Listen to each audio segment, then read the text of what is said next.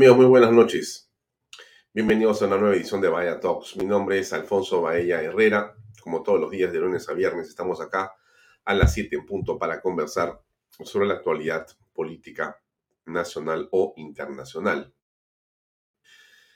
Bueno, hoy eh, ha sido un día interesante en la política peruana porque quizá más han sido los silencios los que han hecho noticia más es la falta de un mensaje, el que genera un mensaje, porque los silencios también son mensajes políticos importantes, y hemos estado esperando la palabra de la primera ministra, la señora Mirta Vázquez, que ha brillado por su, por su ausencia. Como ustedes recordarán, ayer el presidente de la República, eh, digamos que organizó un evento importante porque estuvo, digamos, conmemorando o en sus palabras eh, celebrando lo que él denominó los 100 días de diversas obras en su gobierno. O sea, el presidente nos eh, ha querido decir ayer en Ayacucho que en realidad estos 100 días de gobierno de Pedro Castillo han sido importantes, llenos de realizaciones. En un discurso en realidad bastante deslucido, eh, por momentos subidos de tono, por momentos eh, cayendo en una serie de lugares comunes y en ofertas electorales, pero muy lejos de precisar exactamente lo que había hecho. Bueno, eso fue lo que hizo Pedro Castillo ayer. Pedro Castillo ayer ha hecho un recuento bastante mal hecho, dicho sea de paso, de lo que ha sido, digamos, estos 100 días. Yo creo que si eh, yo me sentaba o alguno de ustedes seguramente nos sentamos a hacer la tarea, la hacíamos bastante mejor que el presidente de la República. Es decir, hubiera encontrado bastantes otros ángulos que poder, entre comillas, si se quiere, poder mostrar eh, digamos, no un 0,5 como él mostró ayer, sino por lo menos un 0,8 o un 0,09.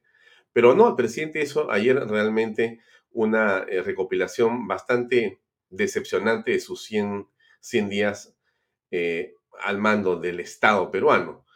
Sus amigos ministros o algunos congresistas que todavía lo aplauden decían que no se puede pedir después de 20 años de robo. No se pueden pedir en 100 días que se cambien las cosas. Una falacia impresionantemente mesiánica de, personas que creen que ellos están para cambiar eh, la historia por sí mismos y ante sí mismos, y porque ellos lo dicen.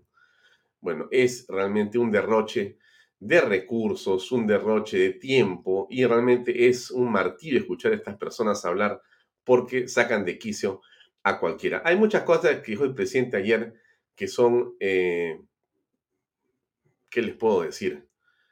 Vamos a, dejarlo así como extrañas, ¿no?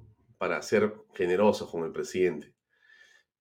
A mí la que me llama la atención es la del avión presidencial, ¿no? No, me deja de, llamar la atención eh, en qué momento, en qué cabeza, quién con un poquitito de seriedad con un poquitito de seriedad, le puede decir al presidente, presidente, tengo una idea para usted. Diga que va a vender el avión presidencial. Eso le va a traer muchos aplausos y usted va a subir en las encuestas y además es justo, es, de justicia, es, es algo muy importante. Y coge esa plata y, y, désela a los, a los pobres para hacer agua, para hacer desagüe, para hacer colegios, para hacer hospitales, para hacer lo que sea, presidente. Ese es un gran un gran este, mensaje, eso es algo revolucionario, presidente. Imagino que el presidente Castillo, sentado con su sombrero cabeza, habrá dicho, tienes razón, asesor, qué buena idea, no se me había ocurrido. Vamos a vender el avión presidencial. Y lo lleva y lo anuncia en, digamos, eh, un lanzamiento o un pensamiento, un mensaje realmente triste, ¿no? Un hombre que cree que las cosas le pertenecen, ¿no? ¿Cómo alguien puede pensar que porque es presidente de la República, el Palacio de Gobierno es suyo? El avión presidencial es suyo. ¿Qué piensa el presidente? Pues que los cuadros que están en el Palacio son de él, que los tanques son de él, que, que las armas son de él. que los recursos del Estado son de él y de las personas que él crea. O sea, ¿en qué estado de pensamiento se encuentra Pedro Castillo que considera que el avión presidencial es algo, primero, que no existe porque no existe el avión presidencial, pero ¿qué? Que el avión que utiliza el presidente para trasladarse es un avión que él puede decidir vender para coger esos recursos y destinarlos a otra cosa. Sin que ello signifique en esta, digamos, eh, coyuntura pandémica, eh, si hablamos del negocio y la venta de un avión, una absoluta tontería, por decirlo menos, ¿no? Una tontería. Eh, los aviones nuevos han bajado de precio. No lo digo yo, usted ponga venta de aviones nuevos o venta de aviones viejos, o venta de aviones, o el negocio de la aeronáutica en América Latina o en el mundo. Póngalo en Google y busquen. Voy a encontrar lo que había encontrado. Y lo encuentra cualquiera. No hay que ser asesor del presidente, hay que tener un poquito de sentido común. ¿Y cómo se encuentra? Uno encuentra que los aviones nuevos han bajado de precio, pero los viejos están en menos mitad de precio. Y este avión no es un avión que tiene 10 años o 20, creo que tiene 30 años el avión presidencial o el avión que se dice que es presidencial. Lo compró, si no me equivoco, Alberto Fujimori o sea, fácil tiene unos 25 años ese avión. Y es, más, no más, porque lo compró de segunda mano. O sea, que debe tener fácil 30 años o 35 o 40 años. Ese avión que es el famoso avión que va a resolver el problema de la alimentación, la educación y la salud de los peruanos cuando se venda. Hay que ser realmente, ya no sé cómo llamarle al populismo del señor Pedro Castillo. Porque es un populismo, no es un error. Es algo que se dice con una intención, que es la intención justamente de generar un distractivo. Quizá que uno esté hablando acá en sus primeros minutos de una cosa tan absurda como esa. Pero eso es algo interesante que no hay que perder de, vista. Me parece que es importante no dejar eh, estos discursos así, ¿no? Pero esta es la cuenta de la señora Mirta Vázquez, está ahí en la pantalla. Mirta tuiteó hace 23 horas, hablaba desde Ayacucho, el presidente dio cuenta de acciones para enfrentar la pandemia, masificarle gas, iniciar la segunda reforma agraria, y reactivar la economía, en fin, una serie de cosas que son una especie de alabanza al presidente. Eh, ella no fue a la reunión, se tomó una foto bastante triste sentada con dos personas o tres en su escritorio, mientras el presidente decía esta serie de, digamos, inconexiones e incoherencias en Ayacucho. La señora Vázquez tuiteaba, estaba sentada trabajando en la oficina. Un contraste notable, ¿no? Eh, de, debajo de esto está, por supuesto, el lío con el ministro Ayala, que no quiere renunciar y que todos piden, ya el Congreso ha pedido el día de hoy la interpelación para la próxima semana. El Contralor, no, no, perdón, el Defensor del Pueblo hecho que tiene que, tiene que salir. Eh, la Nación Fiscal de la Nación ha, ha iniciado una investigación para saber qué cosa fue lo que pasó con los ascensos. En fin, es un tema sumamente complejo que no termina por resolverse y que lamentablemente Em, nos saca del track importante. ¿Cuál es el track importante? El track debería ser en realidad ahora las inversiones, eh, el crecimiento de la economía, terminar de consolidar eh, el tema del COVID para que no hayan brotes o rebrotes nuevos y que todos podamos eh, poco a poco regresar a la normalidad. Los alumnos a las escuelas, em, tanto en las universidades como en los colegios, pero sobre todo la gente a trabajar y que el empleo nuevamente comience a crecer. Ese es en realidad el empeño de los peruanos. Estoy seguro, yo estoy seguro porque hablo con mucha gente que está en diferentes lugares y me dicen, necesitamos trabajar, salir a trabajar, comenzar a trabajar otra vez y crecer nuestras empresas nuevamente. Ese es el centro de toda la discusión. Para el presidente, lo central es la constitución de la República, que sin Google es el grito del pueblo, el grito en la calle es la constitución y el presidente que realmente es sordo de un oído, quizá escucha por un lado Constitución, pero no escucha lo que ayer poníamos aquí, cuando decíamos cómo le gritan al presidente de todo en Ayacucho. Esa fila de gente que vimos anoche o ayer en la tarde, que parecía, según la foto de donde la toman, que hay mucha gente, no había nada de gente en esa plaza, 300 personas y 200 deben haber sido en realidad, porque estos eran policías y soldados. Y la mitad de los que estaban presentes eran gente que le gritaba a Castillo de todo. Bueno, eso que estaba ocurriendo, eso que estaba ocurriendo, eso que estaban gritando, es lo que la gente grita en la calle. No solamente mentiroso, sino fundamentalmente que quieren trabajo. Y para trabajar no se puede estar desestabilizando al país, ni metiéndote con la Fuerza Armada o con las instituciones que son republicanas, y tampoco, por supuesto, alentando cambios de constitución vía una asamblea constituyente que es absolutamente ilegal.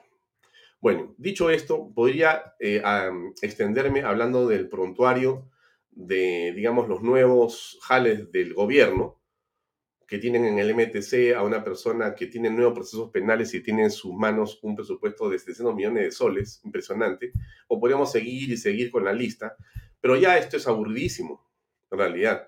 Todos los días hablamos del mismo tema. ¿Cuál es el nuevo prontuariado que el gobierno ha puesto para que gobierne y para que utilice el recurso público? Inconcebible. Todo esto configura un escenario político determinado. Ahora, ¿qué puede pasar? No sabemos. Y por eso esta noche nos complace muchísimo tener como invitado a Hugo Guerra. Es un periodista, es un hombre que conoce de economía, que conoce temas internacionales, que conoce de derecho, que conoce ya ese análisis político que está en el frente de batalla de la opinión pública, con quien hemos compartido una serie de situaciones y además compartimos pensamiento en muchas cosas. Y yo lo he invitado porque, por supuesto, su opinión nos parece muy importante para compartir esta noche. Ya está con nosotros. Eh, buenas noches, Hugo. Gracias por acompañarnos. ¿Cómo estás? Muchas gracias a ti, Alfonso. Siempre un gusto estar contigo y compartir con tu público, que es el público eh, que tiene una opinión más formada que el país. Bueno, gracias Hugo. Yo te preguntaría para comenzar, eh, ¿cuál es tu percepción de los 100 días? No te he escuchado en otro medio, por eso lo primero que pregunto, porque he venido preguntando eso. El, viernes pasado, 5 eh, de noviembre, se cumplieron los 100 días oficiales de Pedro Castillo y también de Canal B. Entonces, Pedro Castillo eh, ha tenido una ejecutoria determinada. Nosotros hemos preguntado a Francisco Tudela, a Juan Carlos Liendo, a personas como Carlos Paredes, e, en fin, eh, diferentes personalidades para que nos den perspectivas distintas sobre los 100 días. ¿Cuál es la tuya? ¿Qué aprecias? Mira, he escuchado muy atentamente tu descripción de la situación y también tu valoración. Yo preferiría no poner una nota simbólica a los 100 días del señor Castillo, porque francamente él se ha salido de cualquier escala lógica y de cualquier escala racional. Nos ha llevado a un escenario nacional de crisis y tensión permanentes y asimismo de caos político, el cual se explica, de un lado, por la fragilidad y la volatilidad del partido con el que participó en las eh, elecciones generales y también por la pésima decisión eh, que viene tomando para componer no solamente a su gabinete ministerial, sino a todo su equipo de gobierno. Ha llevado al Perú en 100 días a algo que podemos resumirlo de esta manera. Él anunciaba ayer que probablemente subiría el salario mínimo vital a mil soles. Pues bien, hoy leí el cálculo de un economista que decía, cuando llegó Pedro Castillo al gobierno, los trabajadores percibían aproximadamente 457 dólares. Ahora, aún subiéndolo a mil soles, percibirían 428. Ahí está reflejado, en pocas palabras, el daño profundo que le ha hecho al país. Ha descarriado la economía, no solamente por el tipo de cambio, sino porque está perforando eh, los sólidos eh, fundamentos financieros de la República, al punto que en 100 días ha hipotecado al país gastando más de 5 mil millones de soles entre nueva deuda pública y eh, bonos estatales. Bonos que además ahora anuncia serán renovados. Del otro lado, no ha hecho ningún cambio, ninguna reforma lo de la reforma, segunda reforma agraria es lírico y los propios campesinos saben que no debería hacerse nada que afecte a las empresas agroindustriales porque son la última línea productiva real que tiene el campo en el Perú. Eh, en el caso de la masificación del gas, ha dicho tontera tras tontera sin tener en consideración que está quitándole la seguridad jurídica a los contratos ley de la República. En el campo eh, de las instituciones está perforando de una manera perniciosa, gravísima, la institucionalidad de las Fuerzas Armadas y sobre todo de la Policía Nacional del Perú. Y en el nivel de la confrontación democrática ha exacerbado las posiciones en lo externo, porque se ha enfrentado a todas las fuerzas políticas. Aun cuando sigue la traición de un sector de Acción Popular y de APP que no se atreven a pedir el voto de, eh, el voto de vacancia presidencial, es claro que la enorme mayoría del Congreso ya está harta, está fatigada, está en el extremo del cansancio frente a los desatinos de este gobierno. Y en la interna de ellos, digo de ellos los comunistas, porque ese es el término que hay que utilizar, lo que estamos presenciando es un múltiple enfrentamiento. Eh, esa línea aparente de diferencia con Vladimir Serrón no es que se haya acentuado, simplemente es que ha preponderado el enfoque maoísta. Y dentro del enfoque maoísta, ahí sí tienen graves divergencias entre el nuevo sindicato y partido magisterial, que es la línea más agresiva, y la del SUTEP, eh, que es el sindicato magisterial tradicional, que también es maoísta.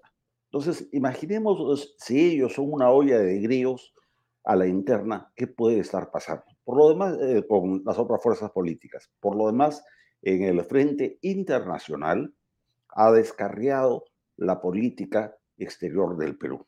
La política exterior debe ser una política de Estado con objetivos permanentes en defensa de los principios nacionales y del interés de la peruanidad. Sin embargo, comenzó pésimo reconociendo a un país inexistente como el de los saharauis y luego ha tenido eh, groseras actitudes frente a España, frente a Colombia, frente a Brasil.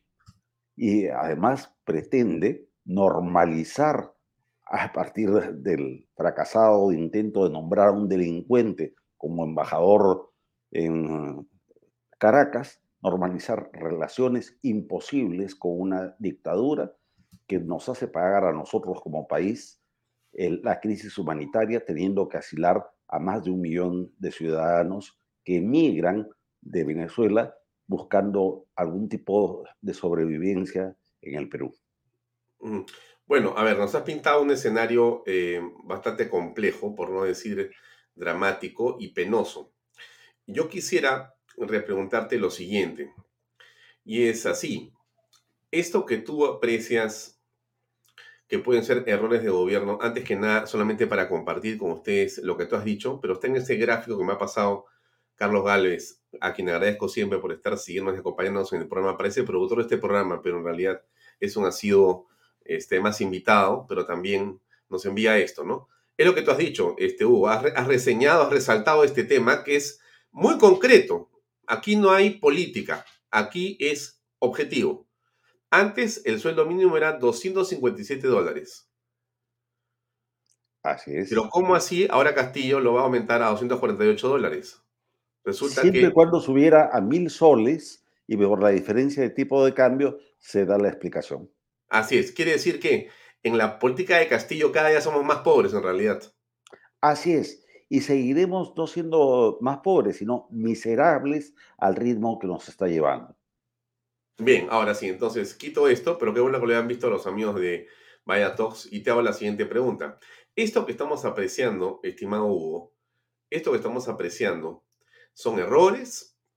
¿Es una forma deliberada de, digamos, gobernar así, así, así, digamos, eh, con esa impronta este, em, vulgar, ¿no? Pongo a personas prontuariadas pongo a personas sin currículum y sin experiencia. Pongo a gente de campaña que me servía inclusive de repente de una manera determinada, menor, pero la pongo como para que manejen mil millones de soles o cinco mil millones de soles de presupuesto y hago lo que se dice, lo que me da la gana. Nombro embajadores como quiera y como fuere. Hago lo que quiero con la Fuerza Armada, pero lo que hago con la Fuerza Armada lo hago también con la Cancillería y lo hago con todas las instituciones donde hay prelación o donde hay jerarquía o de procedimientos. O sea, hago lo que quiero. La pregunta es, ¿esto, Hugo Guerra, es deliberado o es un error de hombre que está comenzando? No, no, no hay que ensañarse, es un profesor que tiene 100 días nada más. ¿Por qué nos impacientamos y no le damos un poco más de, de, de tiempo para que pueda acomodarse. No me contestes la publicidad y enseguida tu respuesta. MMK Supermarket, ofertonazos, 15% de descuento, super lunes de limpieza. Super martes de cuidado personal. Super miércoles de pollo y cerdo. Jueves de cerveza. Super viernes de pescados y mariscos. Super sábados de parrilla. Super domingos infantiles, llévate el segundo producto a mitad de precio. MMK Delivery 960-587-331. Dime, ¿esto es deliberado o es un error? Mira, eh, al momento de hacer el análisis no se puede partir de ser ni benévolos ni malévolos. Se trata de ser objetivos. Y acá lo que se puede apreciar es la convergencia de dos cosas, la ideología con la ineptitud.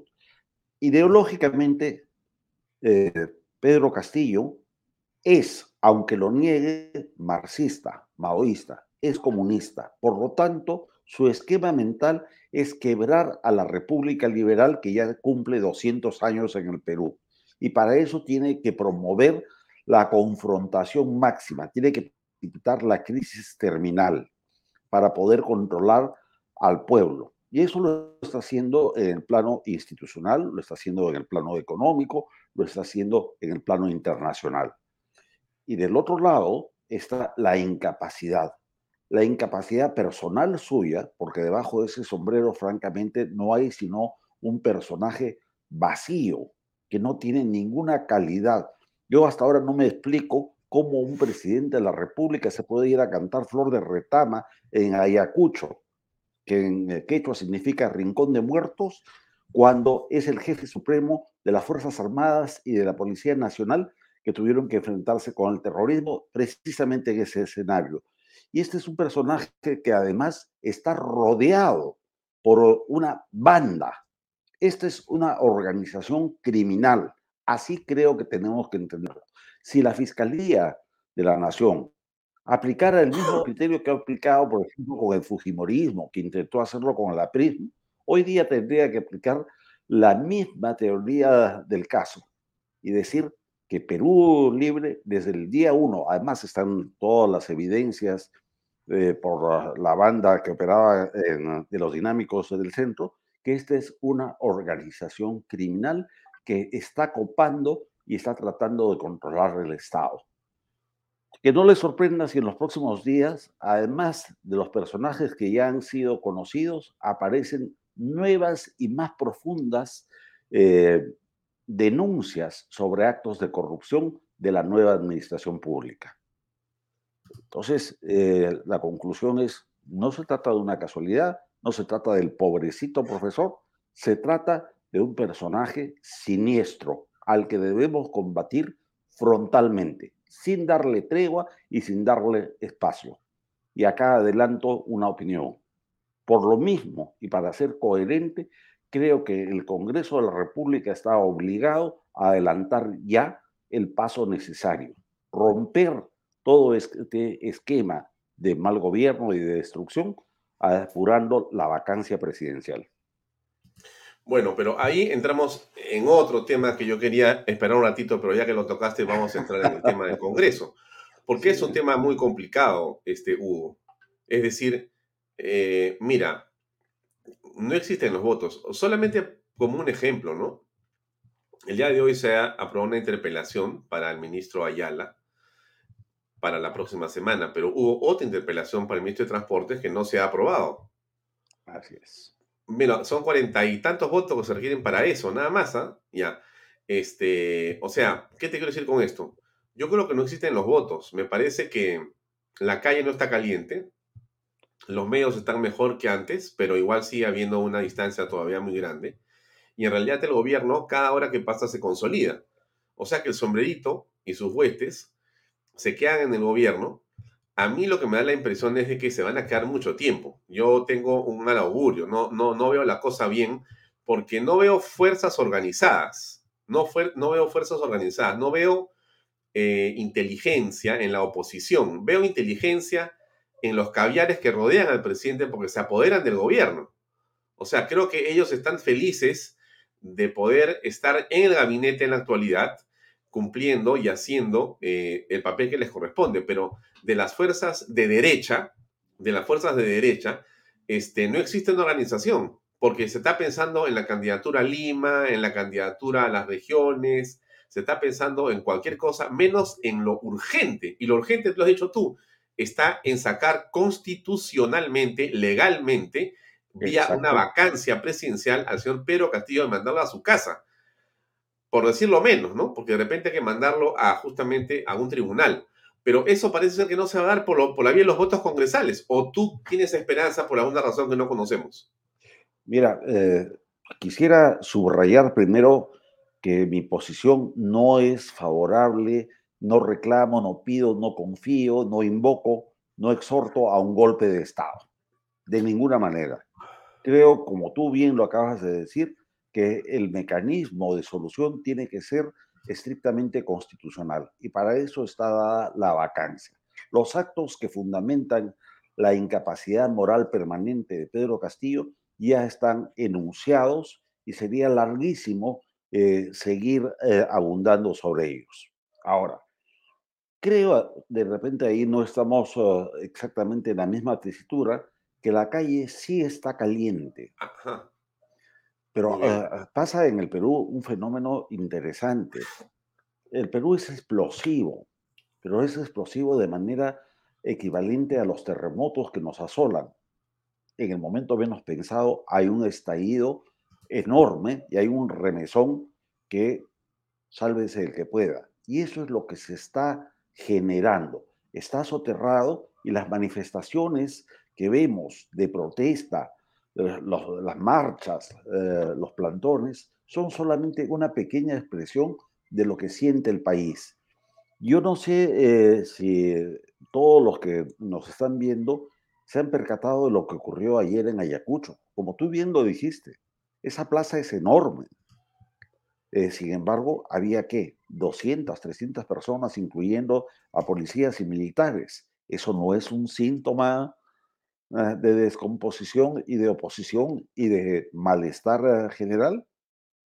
Ningún presidente, ni siquiera Toledo, en su etapa terminal, tuvo tan poco respaldo de la opinión pública. Y acá no valen las encuestas. Lo que vale es tomarle la temperatura al mercado de abastos, al eh, taxista, al peluquero, al, al que limpia la calle, al que trabaja domésticamente. Los presupuestos familiares no dan más. O sea, hay una cuestión de realidad. Y la primacía de la realidad nos dice además que si este malestar se conjuga con el fastidio político, esto va a ser explosivo. Fastidio político de la propia izquierda, fastidio político del centro y fastidio político. A mí no me gusta hablar de derecha porque creo que en Perú no hay una derecha real, pero digamos, eh, para ejemplificar que lo hubiese. Todos. Lo que pasa es que están los moderados, están los melindrosos y están los más osados. Los moderados en este momento están viendo hasta dónde eh, pueden llegar, hasta dónde sueltan la pita, pero la pita de la cometa no da ya para mucho más. Los más organizados ya tienen un plan que está siendo trabajado y que pasa por las interpelaciones continuas a diferentes ministros con justificada razón los melindrosos y los corruptos, así como los traidores, tipo el señor César Acuña, esos son el único obstáculo que está faltando, pero el pueblo se va a imponer. Si uno revisa la historia de la República y la historia comparada con países de eh, formación similar a la nuestra de América Latina, vemos que los procesos de cambio dentro de los sistemas liberales hacen erupciones volcánicas. No son procesos revolucionarios eh, al estilo castrista, eso no, esos son casos aislados. Los procesos de cambio, acá vamos a tener un escenario como el eh, de los hermanos Gutiérrez. Acá, los malos gobernantes, los corruptos y esta banda de criminales que han asaltado el poder van a terminar probablemente colgados de los postes, como se hizo con los hermanos Gutiérrez cuando pretendieron perpetuarse en el poder en el siglo XIX. Y eso no va a demorar mucho, Alfonso. El pueblo no da para más. Haz, te sugiero, una brevísima encuesta entre quienes están siguiendo ahora y haz una sola pregunta. ¿Les alcanza a ustedes el presupuesto mensual habitual? Y te van a decir no. Y la segunda pregunta, ¿a quién se indicarían como responsable? Y todos te van a decir a Pedro Castillo. Entonces, creo que la calle, creo que el país sí está caliente. Falta simplemente hechos de desenlace que espero se den pronto. Mira, este, me he quedado pensando en Ayacucho. Ahora es lo que tú has dicho. Me parece muy importante tu, eh, eh, lo que has subrayado con respecto a la dimensión de un evento organizado con varios días de anticipación que además supuestamente hubo, era central, porque 100 días en la administración mesiánica de este hombre se supone que era para reventar la casa, ¿no es cierto? En Ayacucho, comenzando con la flor de la retama, tenía que ser pues eh, una plaza llena, ¿no es cierto? O por lo menos media plaza llena, por lo menos un cuarto de plaza. Pero fíjate, fíjate, gracias a Dios hay internet, por eso es que hay que estar tan conectados hoy. Ahora, quiero mostrarte lo siguiente, ¿ya? Porque aquí no se trata de lo que yo opino, sino lo que es. Vamos a los hechos. Tú has dicho, vamos a los hechos. Muy bien. Esta es la fotografía que te voy a mostrar yo. Esta fotografía es la fotografía oficial. Esta no es fotografía del señor Baella, del señor Guerra, no es de este, Willax, no es de Beto Ortiz, no es de Philip Butler. Esta es la fotografía que uno puede entrar a eh, e, entra a fotografías y encuentra esta, entre otras fotos del evento de ayer, ¿correcto? Ya. Entonces, ahí tú, ahí tú ves claramente, no hay, no hay mucho que contarte, ¿no? Fíjate, están acá estas, mira un ratito, acá hay una, dos, tres, cuatro, seis arcos, acá hay otros seis, siete arcos, es una esquina, acá está el, el eh, estrado, ¿no es cierto? El tabladillo, y aquí están los policías, el ejército que rodea y acá está la gente, y acá hay varios que están en contra de él también, pero no importa. Ahí pues no sé cuánta gente hay, pero quiero mostrarte ahora la siguiente foto, que es la que a mí me interesa más. Eh, perdón, Alfonso, eh, antes que pases a, la siguiente foto, eh, si puedes ver en la que has mostrado de la plaza, fíjate la forma en la que está dispuesta la tropa y la policía. En estrategia militar eso se llama formación en V y es una posición de ataque-defensa. Es decir, hay un nivel de separación muy grande entre el poder, en este caso Castillo, hay un colchón de militares y policías y partidarios muy cercanos que es eh, como una V pequeñita y luego se forma una gran B, es decir, con imposibilidad de que el pueblo se acerque. Ah. Cuando un estadista le tiene miedo al pueblo, ordena ese tipo de estrategia. Ya, y acá tú ya ves, acá tienes, mira, uno, dos, tres, cuatro, cinco, seis. En el, en el arco 6 ya no hay gente, ¿no es cierto? Ya no hay. Ya no hay gente, ¿no? Ya, muy bien. Ahora, yo buscaba una foto de la plaza vacía, ¿correcto? Aérea. Para ver qué, de qué tamaño era el, el meeting, ¿no? Entonces, esta es la plaza vacía. Y el presidente ha estado en esta esquina que está acá, más o menos. Por aquí ha estado su meeting. Ya, que es más o menos uno, a, esta altura, así, en esta esquinita. No sé si, si ves mi mouse. Sí, sí, sí. Pero no es un, ni siquiera, o sea, si tú en cuatro la plaza, no es la cuarta parte. Mira, en cada cuadrante, si incluyeras los jardines, en cada uno de los cuadrantes entran aproximadamente 2.000 personas. Si los distribuyes en cuatro serían 8.000 personas. Contra el número evidente de la foto anterior, estamos hablando de qué? De una décima parte menos. Mira, mira, fíjate, fíjate, fíjate. Esta es la foto y esta es la foto de la Plaza de Armas. Yo creo que han ido más o menos unas 250 personas. Échale pues ya, 500 ya, 500 personas, pero así pues bien generosa, contando a todos los que querían tirarle piedras. ¿Ya? Ya. Entonces alguien dirá, oye, pero eso no interesa. 500 personas sobre 8.000 potenciales. Lo que importa es el efecto político, ¿no? No, está bien, estamos de acuerdo. Estamos haciendo demasiado rigurosos. Déjame mirar la foto otra vez. Esta es la plaza de armas, amigos de Ayacucho. Esto debe haber sido como una esquina como esta, pero me imagino que como el 90% de la plaza estaba vacía.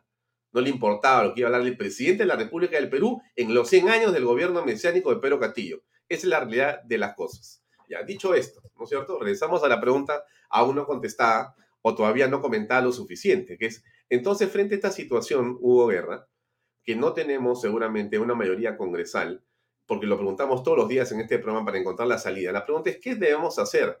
Porque la gente, en tu perspectiva, eh, está en la calle y esto puede ir creciendo y tú dices, el momento puede dispararse la, la, gente en la calle por una razón X o Y, la gente puede salir en tropel y puede ponerse la situación convulsa. Sí, pero el presidente, este, al final de cuentas, ya tiene de alguna manera eh, más o menos maniatada a la Fuerza Armada tiene eh, a la gente Cancillería en sus manos. Tiene una serie de instituciones que ya están prácticamente ahí. O sea, y cada hora que pasa están más ahí, incluido el servicio de inteligencia. Entonces, la pregunta es, ¿cómo te vas a librar legalmente de esta situación? A ver, eh, hace casi exactamente un año eh, cayó el gobierno del lagarto Vizcarra. Si tú te acuerdas de los comentarios que se hacían en los días previos, era más o menos la misma preocupación cómo nos libramos de este eh, delincuente y este sinvergüenza. Y si uno hacía el recuento, los votos no daban.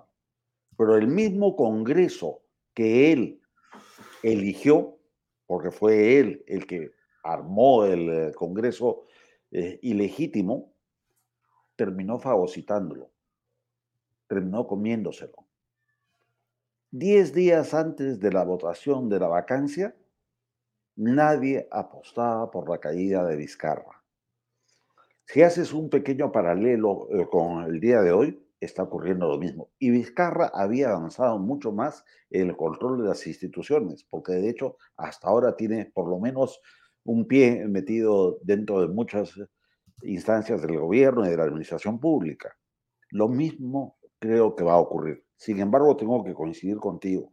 Día a día que pasa, el riesgo de que eso no se dé es mayor. Acá no estamos jugando con un lagarto corrupto, estamos eh, jugando con un monstruo, con un Godzilla, porque Pedro Castillo por sí mismo no vale nada, pero lo que representa para el comunismo continental es muy grave. El Perú es la última plaza que si cae, cae el resto de América Latina.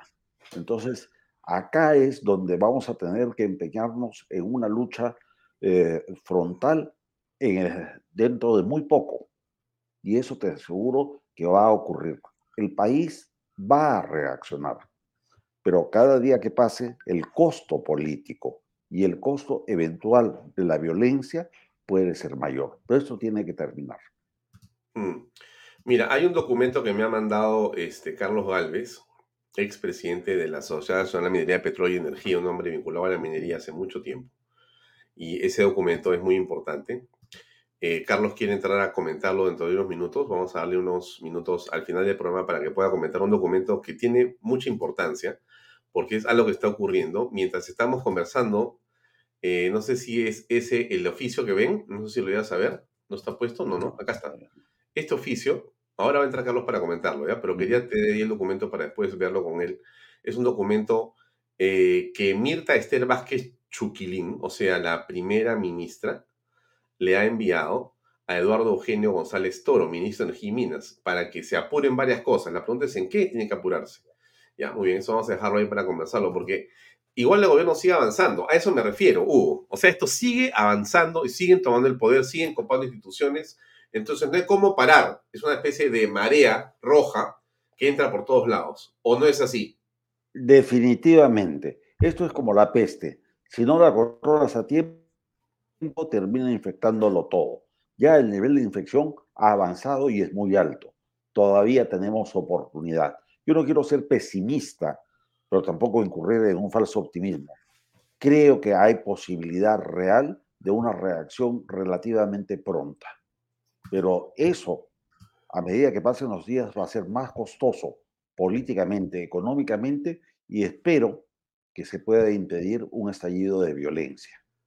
Una vez más, eh, Alfonso, entiendo, entiendo la preocupación, pero por otro lado tenemos que seguir manteniendo el espíritu de lucha de esos miles de ciudadanos que ya salen a las calles y esos otros millones de ciudadanos que están hartos de la asfixia económica, la asfixia política y la asfixia por falta de libertades que ya estamos sintiendo en el Perú.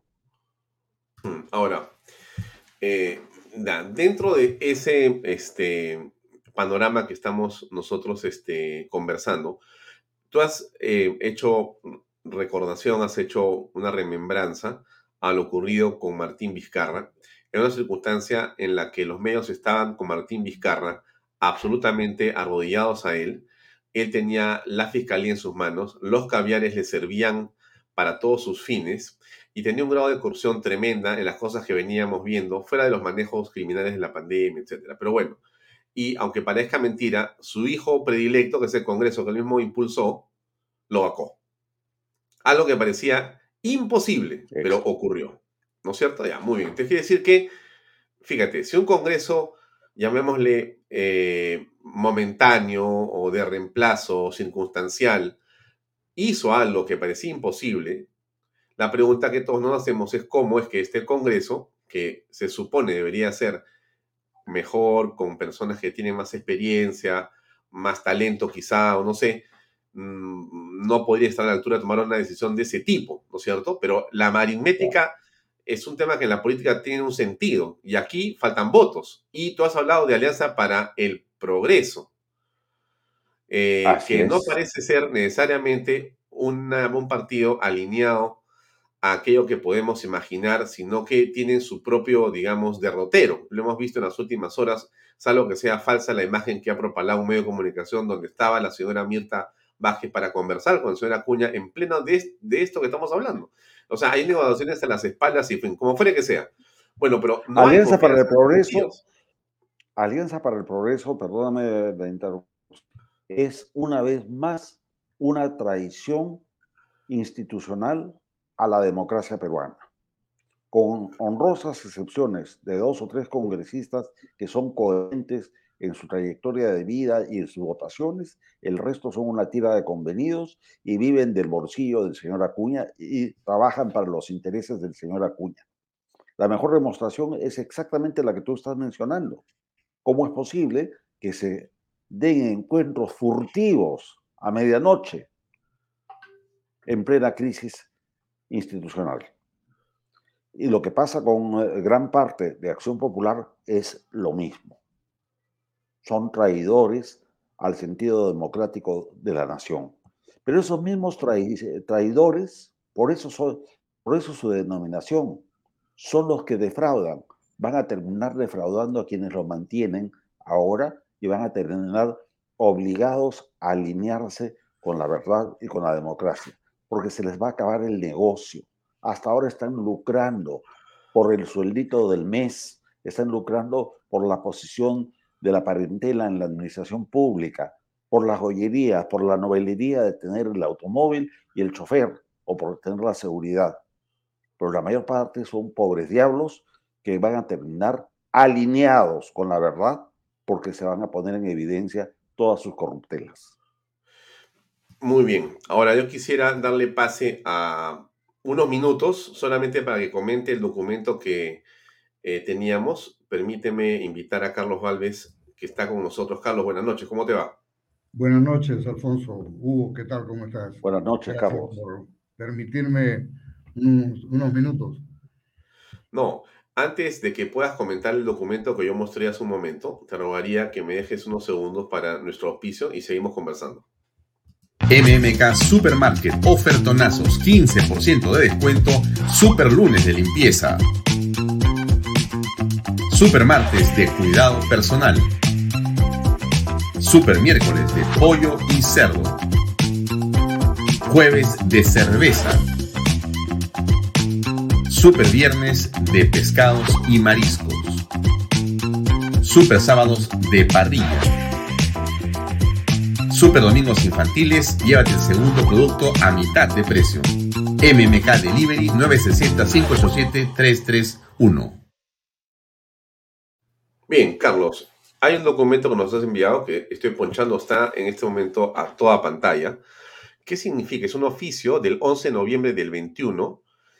Señor Eduardo Eugenio González Toro, ministro de Energía y Minas, se lo envía la señora Mirta Esther Vázquez Chuquilín y dice el asunto asistencia a las sesiones de la Comisión del Gas Natural. Bueno, ¿qué, qué significa este documento? ¿Qué está pasando? Bueno, esto es una llamada de atención en público de la primera ministra al ministro de Energía y Minas por desatender precisamente uno de los proyectos más acariciados por eh, este gobierno, que es la masificación del gas. Como ustedes saben, se ha constituido una comisión multisectorial de la cual, ciertamente tratándose de un tema de energía, el ministro de Energía y Minas tiene un rol preponderante, principal. Y, justamente la llamada de atención es por no confirmar y no participar de las reuniones del 5, 9 y 11 de noviembre. Lo cierto es que eh, la información que acabo de recibir es que también el ministro eh, ha contestado por escrito en el sentido de que no ha atendido estas reuniones porque él estaba ocupado en el tema de Antamina. Para aquellos que eh, no estén en el detalle de la información, Antamina tuvo la semana pasada este, ya una reunión, levantamiento de restricciones, y quien está ocupándose de esto es el viceministro de Minas. Eh, el ministro de Energía y Minas ya cumplió su rol la semana antepasada. Esto es por el viernes, este lunes y el día de hoy. Perdón, es el día eh, martes, si no me equivoco, el 9, ¿no? Acá dice 5, 9 y 11 de noviembre. Es correcto. Entonces, bueno, estamos hasta el día de hoy y hoy día justamente le llama la atención a la tercera oportunidad. Esto es muy grave porque el uh, presidente eh, el día de ayer se ha llenado la boca hablando de la masificación del gas de camisea como uno de los logros de los 100 días. Ya comenzó, dijo. Ya comenzó, ni siquiera a discutirse. Porque aquí está Según la carta, ni siquiera a discutirse. Ni siquiera a discutirse. Ni Pero siquiera ni siquiera discutirse porque ellos no se han reunido. Ni siquiera discutirse en el interior del gobierno. Lo cual es más grave, ¿no? Claro, a mí me parece gravísimo.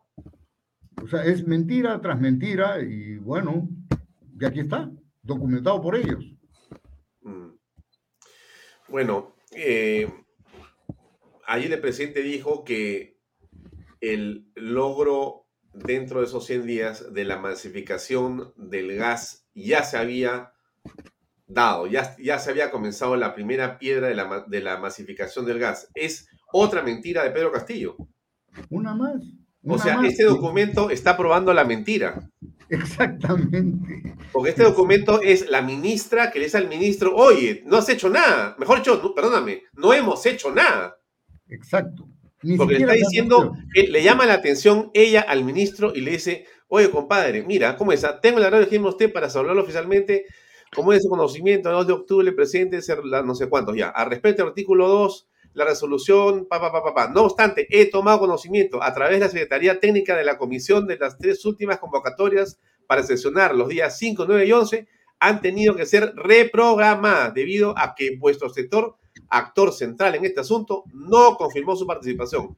En este sentido, le solicito que priorice este tema en su agenda a fin de que pueda asistir a las siguientes convocatorias, toda vez que es de la mayor interés del Ejecutivo y del pueblo peruano contar con los resultados de esta comisión que tiene como objetivo central de contribuir a la masificación del gas natural de nuestro país, etcétera. O sea, oye, compadre, haz algo, le están diciendo al ministro. Y el presidente dice ayer, la masificación del gas ha comenzado. Con esto podemos comprender perfectamente la vergüenza que siente la señora Vázquez. Impresionante. Eh, y por eso es que ni siquiera eh, ha asistido a los 100 días en Ayacucho. ¿Con qué Me cara? Que le iba a pegar al ministro, le iba a jalar el pelo a ella, la oreja al presidente, el presidente a ella, en fin. Estos están de cabeza, en realidad todos están de cabeza, Carlos. Alfonso, aprovechando que está Carlos, que es quien realmente conoce estas materias, la mentira va más allá. ¿Qué gas va a ser masificado? No hay gas para masificar. es un proyecto eh, de largo plazo, ¿no es cierto? Perdóname, Hugo, eh, justamente yo he publicado un artículo el, eh, el día lunes, sí, sí. justamente sobre el tema del gas. En estos momentos se está reinyectando 400 millones de pies cúbicos por día y lo único que se necesita para masificar es en el orden de 50 millones adicionales a los que hoy se está consumiendo. ¿En qué plazo se podría hacer eso? En la, ahí mismo planteo la solución. Para el sur, lo único que se necesita es eh, instalar una planta de regasificación, no de criogenización, sino de regasificación, y poder llevar de, la planta que está aquí en el, en el sur a Arequipa, perdón, a Hilo, este, en un buque tanquero, eh, y desde allí distribuir con tubería de menor dimensión. Ahí estoy hablando de una tubería de 8 pulgadas, que no compara para nada, y es solamente para Arequipa, Hilo, Tacna, Puno, este, muy fácilmente. No es la obra faraónica del gasoducto del sur del Perú que es, un, es una, un proyecto dimensionado con 36 pulgadas de tubería, que es una locura faraónica para hacer negocio para otros, ¿no?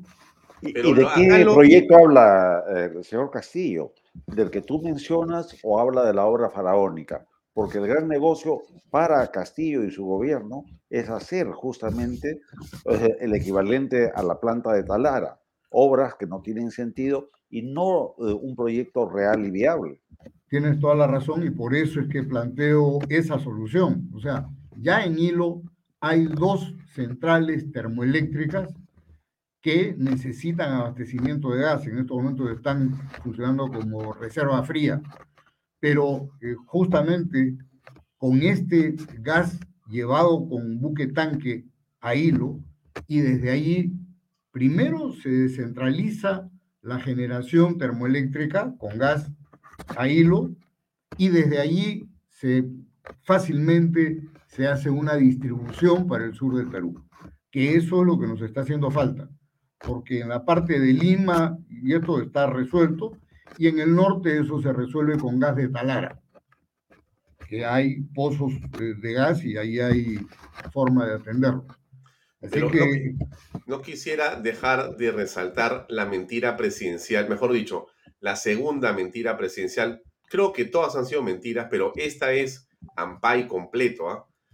O sea, pero fíjate cómo es el Ampay. La propia presidenta del Consejo de Ministros le enmienda la plana al presidente en los hechos y le llama la atención al ministro de Energía y Minas y le dice, oye, no has hecho nada, no hay masificación, ni siquiera te has reunido.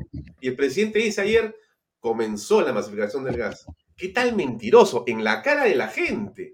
¿Qué tipo este? Es impresionante, ¿ah? Realmente, bueno, no, no sé cómo, cómo llamarlo. No sé si esto tiene que ver con una patología, pero me da mucha tristeza por la gente que cree en este señor, ¿no? Impresionante. Bueno, esa es una de las formas que tiene eh, la izquierda, es la mentira como doctrina. Mm. Y, tú lo has dicho, Alfonso, eh, pretende ser mesiánico, pero los mesías necesitan hacer milagros y él no es capaz de hacer ninguno. Por lo tanto, se refugia solamente en la palabra hueca, la palabra así, es decir, en la mentira, para tratar de presentarse como el líder que no es. Así es. Bueno, Carlos, no te quito más tiempo. Sé que estabas en otra cosa y has entrado con una cortesía y una precisión periodística. Nos has dado la pepa y te podemos dejar en libertad otra vez. Muchas gracias, Carlos, como siempre. Gracias, gracias por pasar Gracias. Muy amable, muy amable. Hugo, yo me quedo sorprendido, sinceramente. ¿ah? No, o sea, bueno, alguien dirá, bueno, mi padre estuviera me diría, los periodistas nunca se sorprenden, así que no te sorprendas. Pero en todo caso, la palabra es sorpresa, ¿no? Lo que me causa en el fondo profundamente es una indignación por la gente que cree en este hombre. Eso es lo que me, causa repulsión, la, la, gente engañada, ¿no? La gente engañada, porque que sea mentiroso Castillo es un asunto que finalmente es un asunto de él, pero miente en la cara de la gente sin ningún tipo de consideración y está mintiendo y lo está mostrando la primera ministra, es increíble. Así estamos. Así, estamos. Comparto la indignación y eh, comparto además la efervescencia que nos debe llevar a la insurrección constitucional. Mm. Tenemos que insurgir frente a un régimen que ya lo hemos descrito, es caótico, es pernicioso y que está llevando al país a su deterioro total. Eh, no podemos simplemente recaer en el buenismo de algunas personas que pretenden darle un espacio, que pobrecito profesor, que hay que esperar, hay que darle tiempo. No, los hechos nos están demostrando que no debemos cejar en nuestra lucha constitucional, en nuestra lucha democrática, hasta lograr un cambio radical en el gobierno. Mira, vamos a terminar el programa ahí. tú sabes que he entrevistado varias veces a Fernando Sillonis, ¿no? ex gobernador de Ica, y Fernando nos dice siempre algo que yo recuerdo. Y dice, yo he conocido, él dice, yo he conocido a Pedro Castillo en los temas eh, de la huelga eh, magisterial. Y es un absoluto mentiroso, es un mitómano, Alfonso. No te imaginas lo mentiroso que puede ser ese hombre. Y claro, una cosa es el dicho de Fernando Sillonis y otra cosa es que comiences tú a comprobarlo en el presente, ¿no? Y que empiezas a encontrar una serie de mentiras de mentiras y de mentiras flagrantes como esta. O sea, Mira, Fernando Siones tiene toda la razón. Este tipo es un súper mentiroso. El yo quiero darle la razón no solo a Fernando Siones, sino, aunque parezca paradójico, a Guido Bellido, eh, Puca, el ex eh, primer ministro. ¿Por qué le doy la razón? Porque hace unos pocos días puso un tuit en el que decía eh, que Castillo no califica sino como sindicalista y que no es un hombre de izquierda definitivamente. Castillo, para haberse movido desde el Fujimorismo hasta el marxismo, leninismo, maoísmo, es una persona que es impresentable, término de moda, pero que tiene mucha profundidad. Y no es de izquierda, es de ultra izquierda, con lo cual está obsesionado por su ideología y está obsesionado por algunos temas singulares como esta mentira que te felicito, has puesto en evidencia a través de un documento cierto que es la pretendida masificación del gas. Claro, es impresionante. Te agradezco, Hugo. Ahí está el documento otra vez, amigos. Este es un documento emitido hoy día 11 de noviembre. Hoy día 11 de noviembre. Oficio número DOO o 00493-2021 PCMD-PCM. A Eduardo Eugenio González Toro está enviado por Mirta Esther Vázquez. Hoy día, Hoy día se lo envían y le dicen, oye, haz algo con la masificación porque no hemos hecho nada. Y el presidente ayer ha dicho que parte de los 100 días tiene que ver con que ya comenzó la masificación, pero si no se han reunido, es un mentiroso. Estoy impresionado. ¿Qué tal Ampay? Ha sido este, este, este Ampay se lo debemos a Carlos Galvez, que ha hecho su, tarea. Muchas gracias, Carlos, en tu trabajo de tu, tu colaboración de productor ad honorem, siempre con mucho aprecio y cariño te mando un fuerte abrazo, Carlos, por habernos dado esto, porque yo lo vi por ahí y no lo entendí, ah, no lo leí porque no tuve tiempo, pero tú me lo has puesto acá y es claramente una mentira. Esto es tremendo. ¿ah? Hugo, terminamos con esto. Muchas gracias por tu, por tu compañía esta noche. Ha sido un estupendo programa de a ti, a Carlos, en esta versión de Revelando las mentiras del presidente de la República. Increíble. ¿ah? Muchas gracias, eh, Hugo. Programa que da para muchísimo más. Muchas gracias, Hugo. Buenas noches. Amigos, eso es todo por hoy. Nos despedimos con ustedes hasta mañana a las 7 en punto. Increíble lo que hemos escuchado hoy día, pero así es el presidente. Así es Pedro Castillo. Voy a decirlo con todas sus palabras. Es un mentiroso, absolutamente mentiroso. Hasta mañana.